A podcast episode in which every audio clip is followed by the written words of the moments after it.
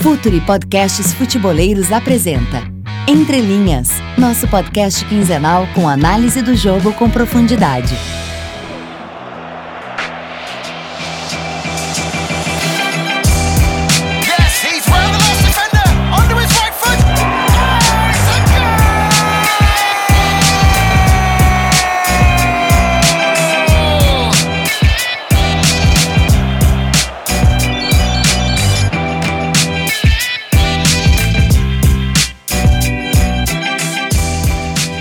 Fala galera, mais um podcast Entre Linhas no ar. É, a gente está aqui de novo mais uma vez para debater futebol, falar de futebol com mais profundidade. É, mais uma vez com dentro do projeto Futuri, né? Não esqueçam de seguir o pessoal do Futuri lá, do Pit Invaders, agora o Myron tá com o Calcio Pisa também, que são os outros podcasts do projeto. E a gente volta com entrelinhas depois de 15 dias.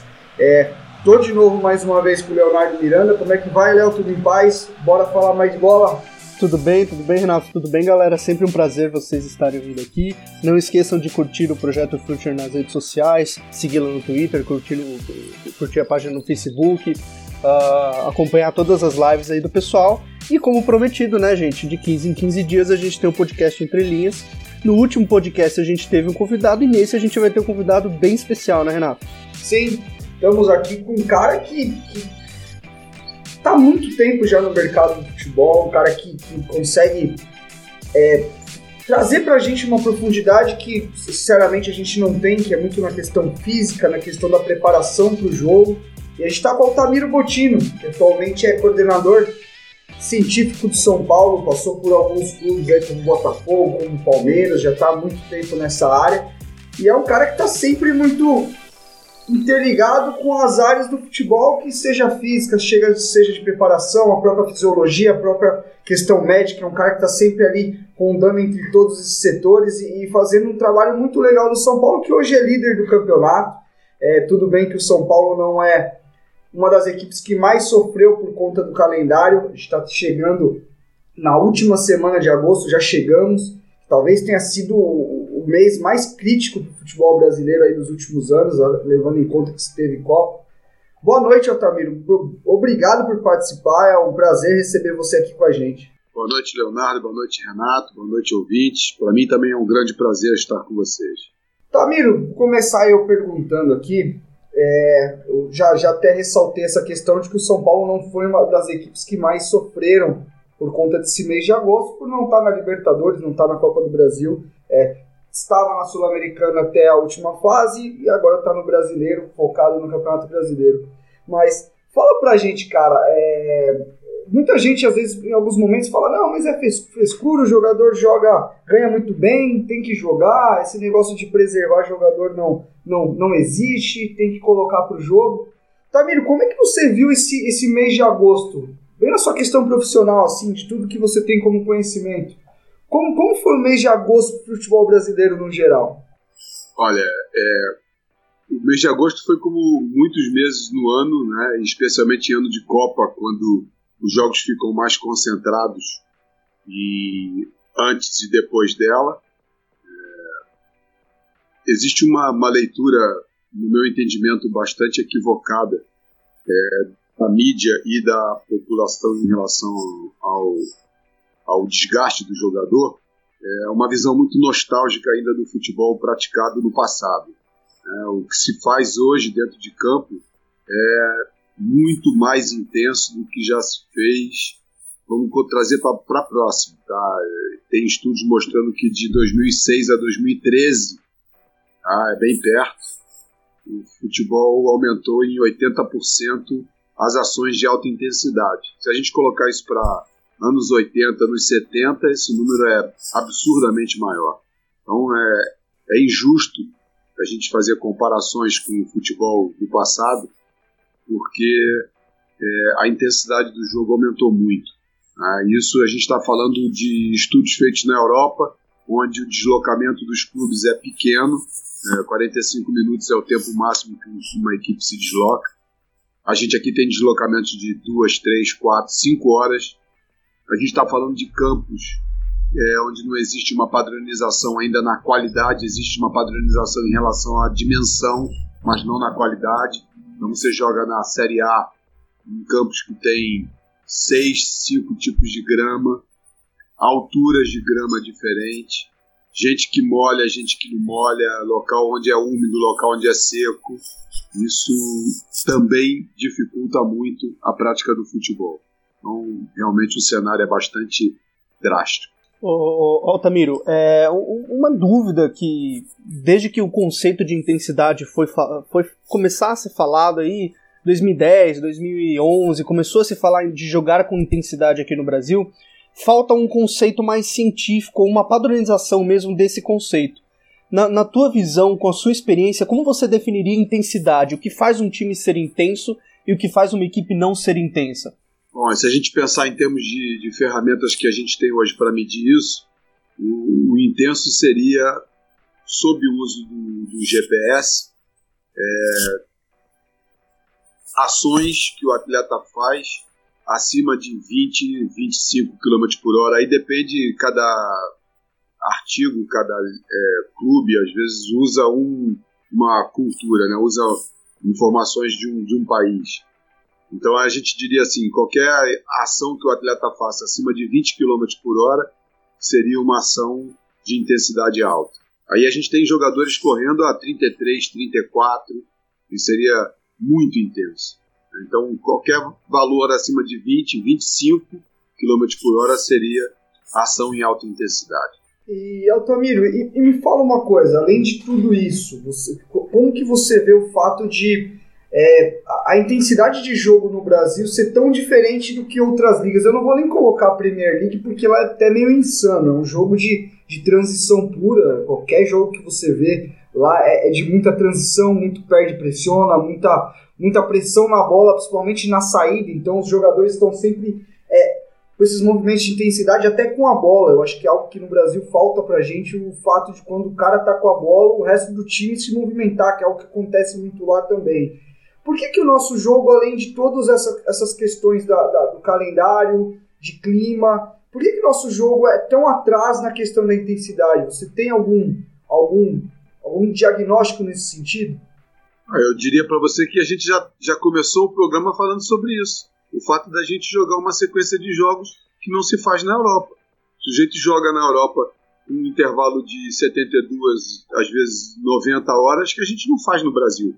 Então é impossível você fazer jogo de intensidade é, com a frequência que a gente joga aqui. Se a gente jogasse só aos domingos, muito provavelmente a gente conseguiria fazer jogos com qualidade e intensidade como se faz na Europa. Isso também está prejudicado em função do tipo de grama, né? do, do piso onde o atleta joga.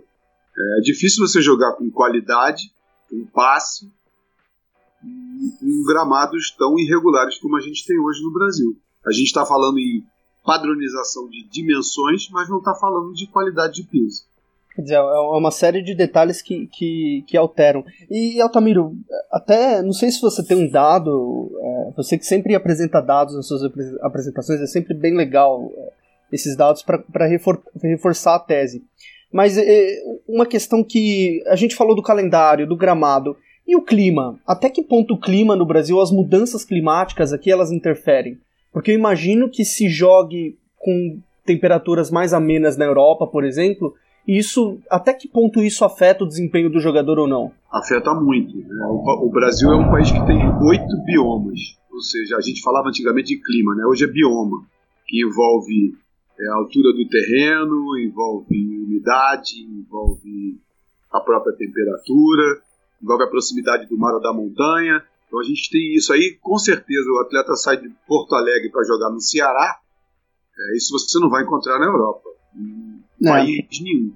É, especialmente se você estiver falando de dimensões continentais, você vai ver a Espanha cabe algumas vezes dentro de Minas Gerais, né, que seria um dos, dos, países maiores ali da, da Europa, Alemanha, França. Todas elas cabem algumas vezes dentro de Minas.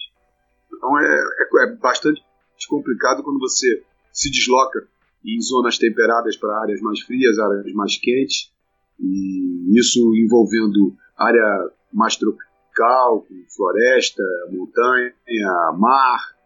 O sujeito tem que se adaptar a isso tudo aí. Ele tem um dia e meio, né? Ele chega um dia antes da partida ele tem que estar pronto para o jogo e ninguém percebe isso, isso é invisível para o olho do espectador. O sujeito tem que se deslocar com isso tudo.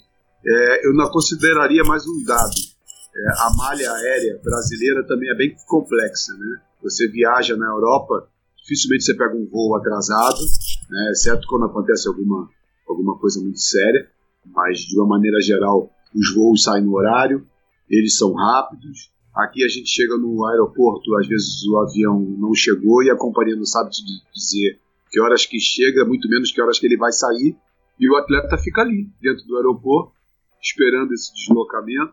Então, às vezes tem de, de hora de voo duas, três horas e ainda tem mais o deslocamento deslocamento do, do clube até o, o aeroporto, do aeroporto até o hotel, que a gente não contabiliza nunca. É, Altomiro, Altomiro é, em cima desse, desse mês que algumas equipes bateram aí é, praticamente nove jogos, é, muita gente preservou, muita gente rodou, outros nem, não rodou tanto o elenco.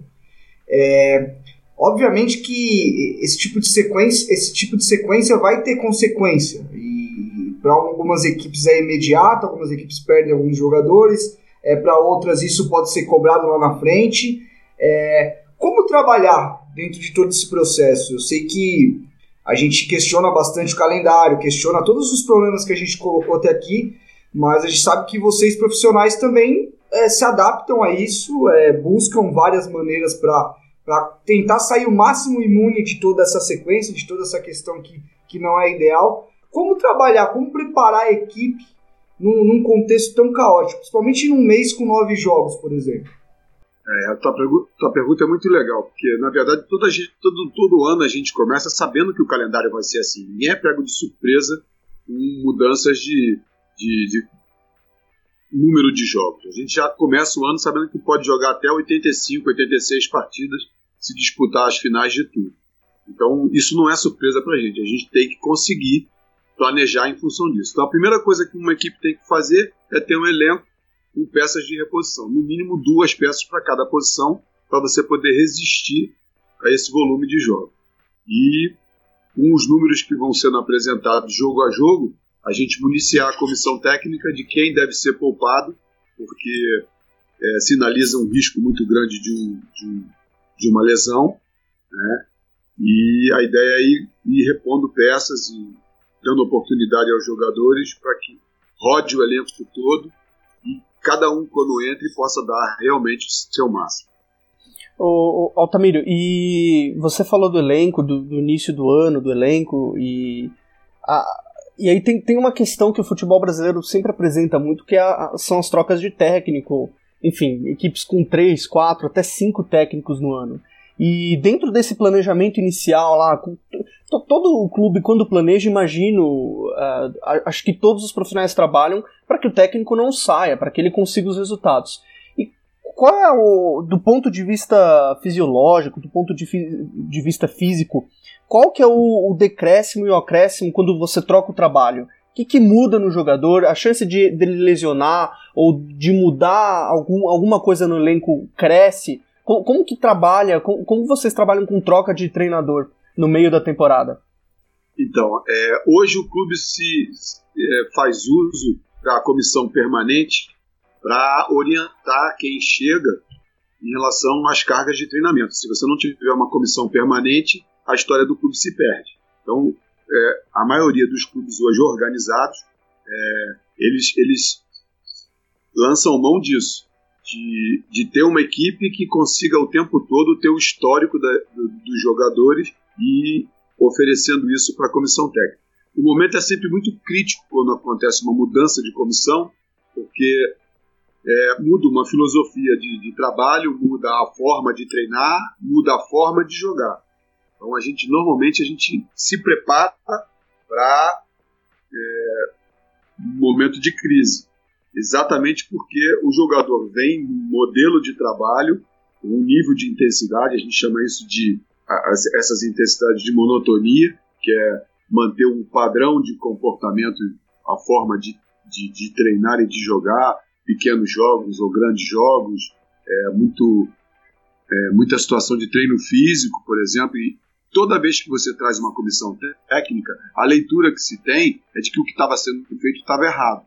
E é difícil para o clube, às vezes, sinalizar em que estava errado. Porque nenhum clube sabe, se soubesse, não teria mudado. Né? Então, às vezes, quando uma comissão técnica chega, a leitura que o clube faz para a comissão técnica que chega é: ó, vocês estão vindo para mudar o, o cenário porque a situação é crítica. E o cara que está chegando, ele olha para tudo com desconfiança. E isso é um grande problema, porque ele começa a questionar tudo e entende que o time precisa ganhar a condição física e aí aumenta a carga de treinamento e o atleta vem num, num ritmo e esse ritmo é modificado e há estudos recentes, inclusive feitos nos últimos três meses, mostrando que toda vez que há uma mudança de, de comissão técnica, de comando, o, o risco de, de você também aumentar o número de lesões é diretamente relacionado. Certo. É, e Altamir, você disse a questão da troca, de, de como, como é, é complicado para o profissional, até para o processo do, de toda a comissão permanente. E, e hoje você está no São Paulo, que é a equipe que vem liderando o campeonato.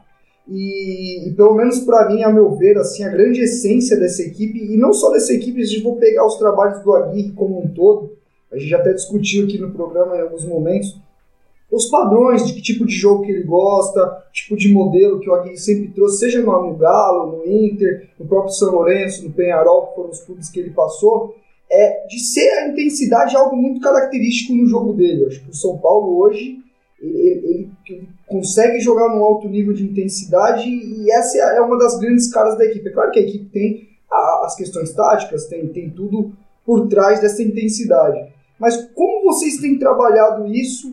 É, o São Paulo não tem rodado todo mundo, mas tem rodado algumas peças e o mais legal é que o São Paulo tem mantido desempenho com essas peças. Eu acho por entender que qualquer um, qualquer jogador que entra entende qual é o papel dele dentro de uma engrenagem como tem sido o trabalho de vocês no dia a dia?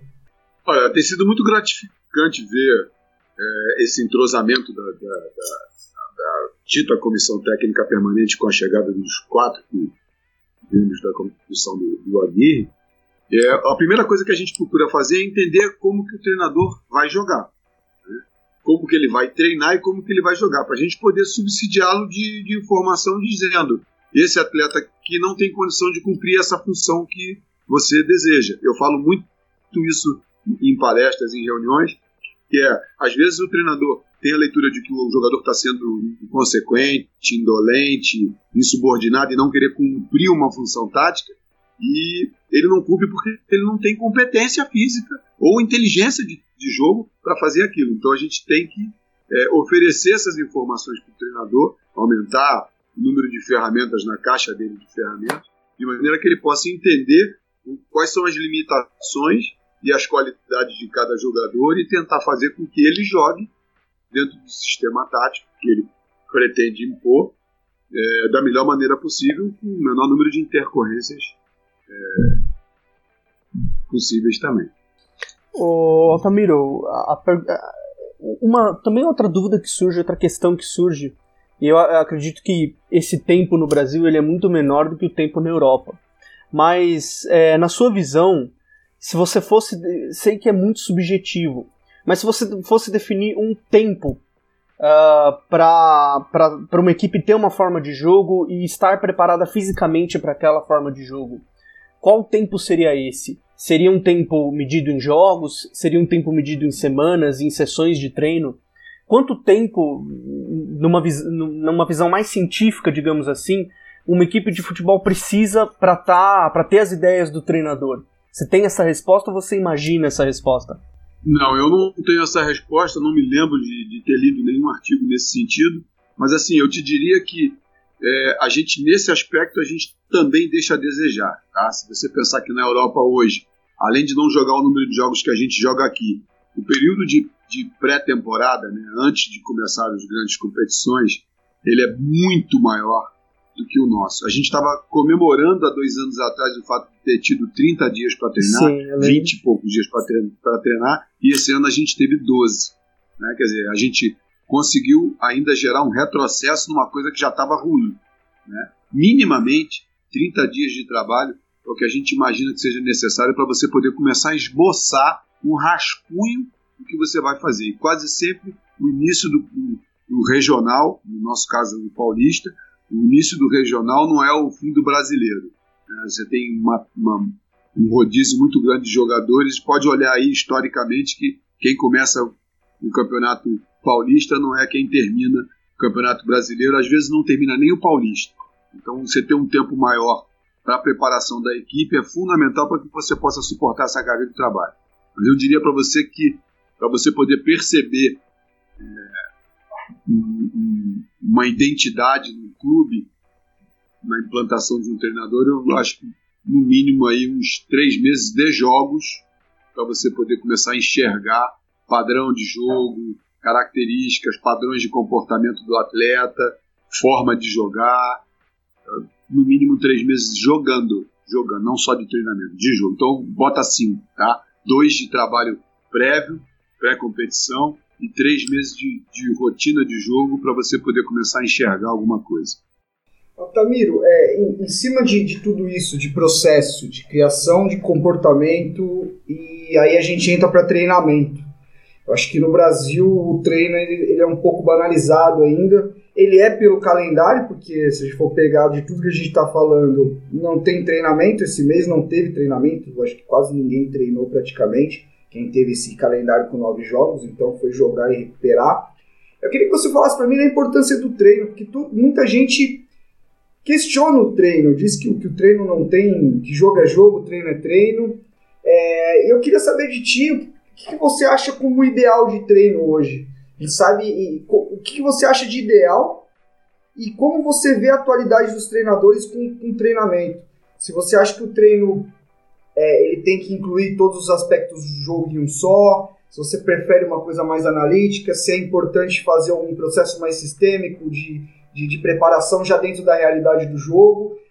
Em, em, que esfera você acredita nesse sentido e como você acha que os nossos treinadores estão aí? É claro que você não vai citar nomes, mas com tudo aí que você viveu no futebol nos últimos anos.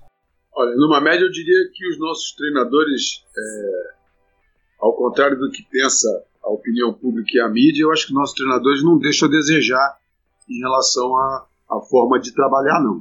Tá? Na preparação física, muito menos.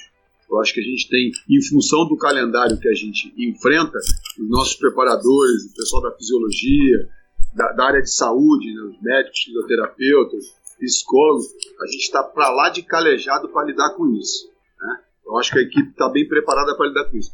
Eu acho que eu, eu vejo é, uma dificuldade muito grande na área da gestão. Você vê é, projetos que são autossabotados com dois meses de trabalho e a opinião pública começa a cobrar, a mídia começa a dar pressão e os caras trocam tudo, mesmo sabendo que tinham feito boas escolhas e eles sucumbem à pressão. Então, acho que isso é uma coisa muito séria. Em relação ao sistêmico e ao analítico, eu sou sempre favorável ao trabalho com a bola.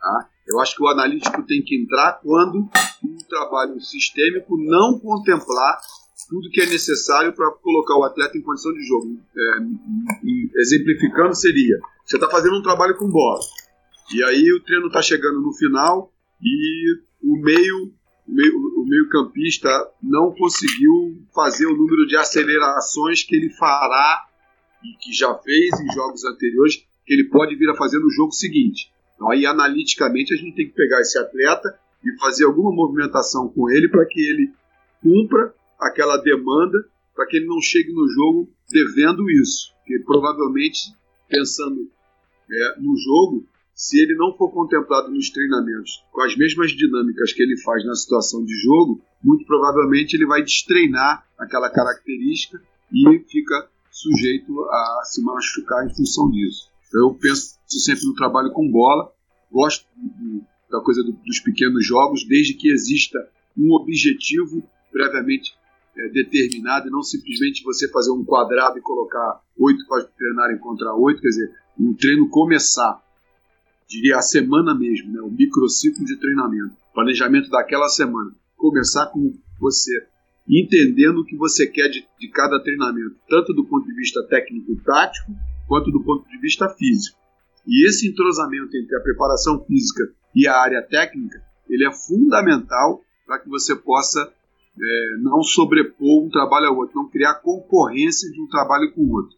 Quando isso não existe, normalmente o preparador físico quer mostrar o que ele é capaz de fazer, quando não, não há um entrosamento. O técnico está lá cumprindo o seu papel, aí sobra um tempo para o sujeito fazer alguma parte de preparação física, nesse somatório todo acaba ultrapassando o limite diário de trabalho. Acho que todos os fundamentos devem ser trabalhados sim, mas não todos no dia.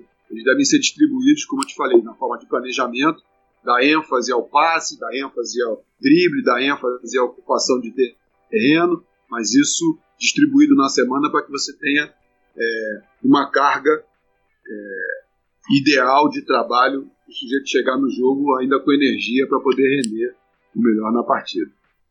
Ô, Tamir, até aproveitando essa questão de treino, é, tem alguns relatos, obviamente a gente não vai citar nomes, né?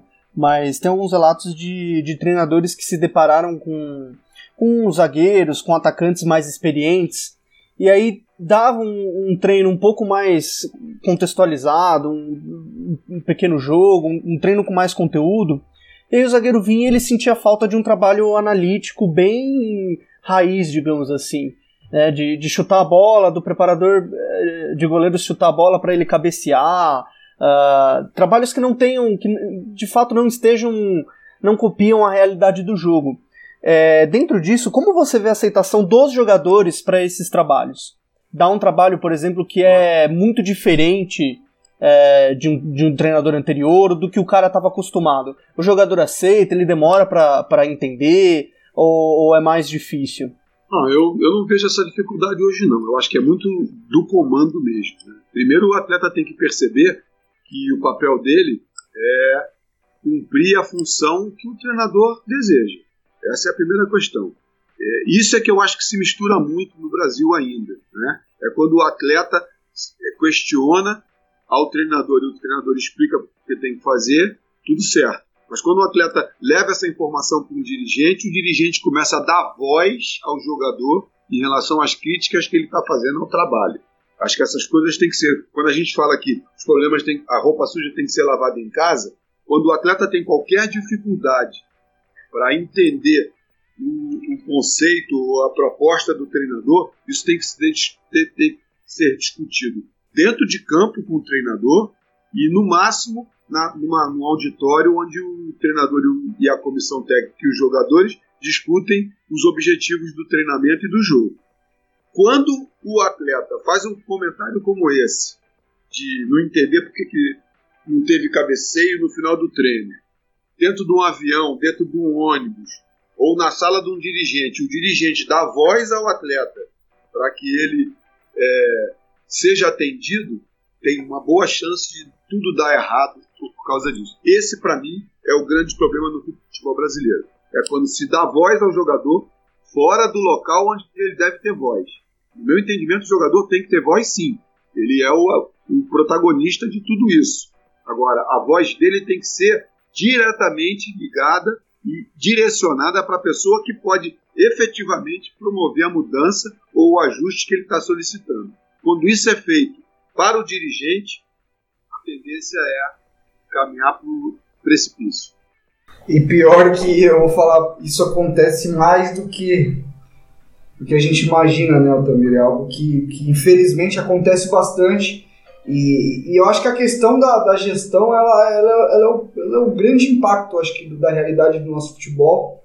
Principalmente quando a gente tem uma gestão que não tem um conteúdo e não tem um conhecimento para interpretar o que está sendo feito no treino, no jogo, para interpretar a ideia que o treinador tem para aquele grupo, para interpretar que característica aquele grupo de jogadores tem. Eu acho que isso acontece bastante no Brasil. Às vezes a gente tem uma, uma característica de um grupo que é muito talhado para transição, o treinador quer jogar assim, mas o dirigente quer que tenha um jogo bonito de posse de bola, de apoio, de, de jogo curto. Isso acontece bastante. E, e Altamiro, ainda dentro dessa questão de, de gestão, questão de entendimento, é, você é um cara que já está há muito tempo na área e é um cara que, que, toda vez que a gente se encontra, a gente, você passa muito conhecimento para qualquer pessoa que procura você. Você é um cara aberto, inclusive, a passar o que você tem de conhecimento. é, você já deve ter vivido muito dessa questão que é o que, o que tem acontecido até um pouco na imprensa agora. Não sei se você de fora consegue ter essa, essa, essa visualização, que é um pouco do preconceito com o termo do jogo, com uma nova leitura do jogo, em, buscar se falar mais do jogo.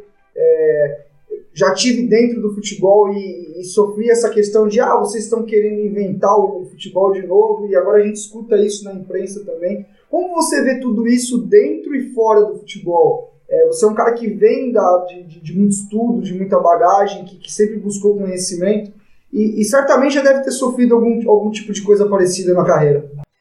Então, essa é uma discussão antiga, tão antiga quanto a roda, eu acho, é que é, é a discussão que leva para o futebol arte, jogado no Brasil, que nos fez pentacampeão do mundo, é, onde o talento surgia por geração espontânea, né, e a, a, gente ainda achar, é, quando eu falo a gente é porque a massa pensa dessa maneira, e que ainda, é, podemos é, prescindir de, de, de, trabalhos sistemáticos para gerar qualidade de, de jogador. É, muita gente ainda acha que é, esse atleta vai surgir, apesar da comissão técnica, esse atleta vai surgir de qualquer jeito, porque o talento eh, vem só do, do dom com que o sujeito nasce. E a gente vê que a coisa não é bem assim. É, na prática, no dia a dia, a gente percebe que a sistematização de trabalho, você acreditar num, num modelo de trabalho e conseguir aplicá-lo durante um tempo, você vai ter resultados satisfatórios. É, isso definitivamente pode dar um, um sentido à coisa. É, eu queria só reforçar uma outra coisa. Eu falei aqui um pouco do dirigente e acho que não posso esquecer do empresário também. Existem dois personagens no futebol hoje que atrapalham muito. É o dirigente que, que age com a paixão do torcedor, porque ele é um torcedor, então ele não consegue separar uma coisa da outra, ele não consegue olhar a gestão fria, ele sempre olha com o olhar do torcedor, que ele também é, e o do, do empresário que olha só para o cifrão, só para quanto aquilo representa para ele no negócio que ele tem. O core business dele é ver o atleta titular e para que ele possa transformar isso em mais dinheiro depois. Então isso atrapalha muito, porque é, essas pessoas elas costumam é, jogar para a imprensa informações com o objetivo de grade a eles Sim, sim. Vai, vamos mandar a última para ele, Léo? Acho que nosso tempo já tá. Pô, essa questão do. que o Altamiro falou do. Do talento, da gente sempre ver o técnico como vilão, né? A gente vilaniza muitos técnicos aqui no Brasil, como eles se. eles prendessem o talento.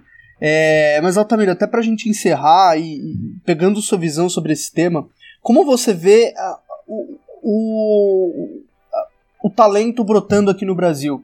Uh, a gente vem aí de um futebol de rua que dava esse talento meio de forma natural é, e, e, abastecia os clubes, até pegava no interior, abastecia os clubes. E, e, como você vê hoje isso com a sociedade mudando, com o futebol de rua cada vez menos sendo praticado, né? A sociedade mais urbana, então menos ruas para se jogar, mais escolinhas. É, quais mudanças isso dá? Isso forma um outro tipo de jogador? Ou você acredita que o Brasil ainda vai fornecer esses jogadores com um gesto técnico mais natural, como, como o Sandro Orlandelli fala? Ele fala que o jogador brasileiro tem um gesto técnico muito natural que o jogador europeu às vezes não tem. Você acha que o Brasil está na base ainda tem esse talento ou algo precisa ser feito? Eu acho que algo precisa ser feito sim, porque a gente não perdeu só a rua. Tá? A gente fala muito dos campos de várzea. A gente perdeu a rua sim, para a especulação imobiliária, com grandes construções e tal. Mas a gente também perdeu a educação física escolar. A gente não está sucateado no Brasil. A gente hoje não tem nem a rua, a criança jogar de maneira espontânea, né, na pelada de rua, e nem a formação do, do indivíduo da, na escola através da educação física. A gente não tem mais isso também. Então, o vocabulário motor da criança era construído nesses dois ambientes na rua e na escola. Hoje a gente não tem nenhum nem outro. Aí o pai pega a criança dentro de um condomínio, consegue arrastá-la para longe do computador e leva para uma escolinha de futebol, onde a coisa é totalmente sistematizada. A criança é precocemente induzida a trabalhar numa linha, é, sem criatividade, é, só é, reproduzindo padrões de, de, de movimento. Dizer, são adultos é, na forma de criança. Eu, eu acho que a gente perdeu essas duas coisas. Perdeu a formação da criança na escola em todas as possibilidades que o esporte e que a atividade física pode proporcionar, e a rua, onde a criança faria isso de uma maneira é, mais espontânea, né? sem, sem os limites, sem as regras. Eu acho que isso aí foi são, são os dois os dois ambientes que foram completamente sucateados no Brasil. Então acho que é isso, Otamiro. Obrigado pela. Acho que a gente vai finalizando aqui. É, primeiro, agradecer quem escutou até o final aí, quem manda aquela hashtag guerreiro, porque o conteúdo foi muito bom. Acho que a gente fica muito feliz de, de, de trazer esse tipo de conteúdo para vocês. É, agradeço primeiro a quem está escutando, também ao Projeto Futuri. Siga a, a, o, o projeto, os, os podcasts, a, a carteira está muito grande de conteúdo, a gente está conseguindo trazer muita coisa legal para vocês. E é isso. É, muito obrigado, Altamiro, por, pela presença, por ter gastado um pouquinho do seu tempo aí. A gente sabe que a, que o dia a dia no futebol é corrido e, e você ter tirado um pouco de tempo para conversar com a gente nos honra muito. Obrigadão pela força, viu, velho? Eu agradeço muito também a oportunidade e acho que é um espaço como esse a gente não pode nunca, com todo a correria da vida aí, eu, eu vou estar sempre disponível e acho que vocês devem oportunizar outros profissionais do mercado dessa área mais, mais é, de retaguarda, porque com certeza a gente tem é, uma visão, uma oportunidade de colocar uma outra forma de enxergar o jogo. Obrigado. Valeu, Léo. Um abração pra você também, mano. Valeu, valeu, Altamiro. Valeu aí por, essa, esse extenso conteúdo que é sempre muito, muito bom ouvir. Salve, salve então, rapaziada. Até 15 dias. Um abraço. Valeu.